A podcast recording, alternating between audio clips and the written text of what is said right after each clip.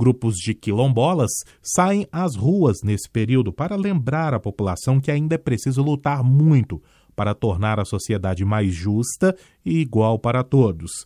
A aposentada Jenny Carvalho Soares faz parte de um dos movimentos no estado de Minas Gerais. Para mim, o Congado é minha vida e é a vida dos meus companheiros. Com esse Congado, nós, com fé em Deus, nós estamos seguindo em frente. Quem assiste ao desfile tem a oportunidade de rever um pouco da história. Eu sou de Pernambuco e eu, aqui é uma cidade essencialmente negra. Então tem que dar valor às raízes né, e às expressões do povo.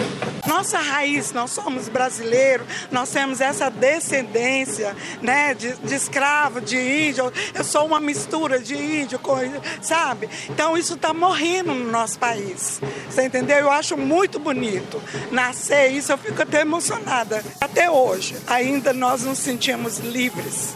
Ainda existe muito preconceito no país, existe ainda, ainda a abolição, eu acho que ainda não está totalmente. Ainda existe muita coisa a se fazer ainda no nosso país. O presidente da Associação Quilombola de Minas Gerais, Jesus Rosário Araújo, fala sobre esse movimento. A comunidade, na verdade, ela conquista onde foi feita a sua história, porque não é o título somente da terra ocupada, e sim do território tradicional, do território histórico.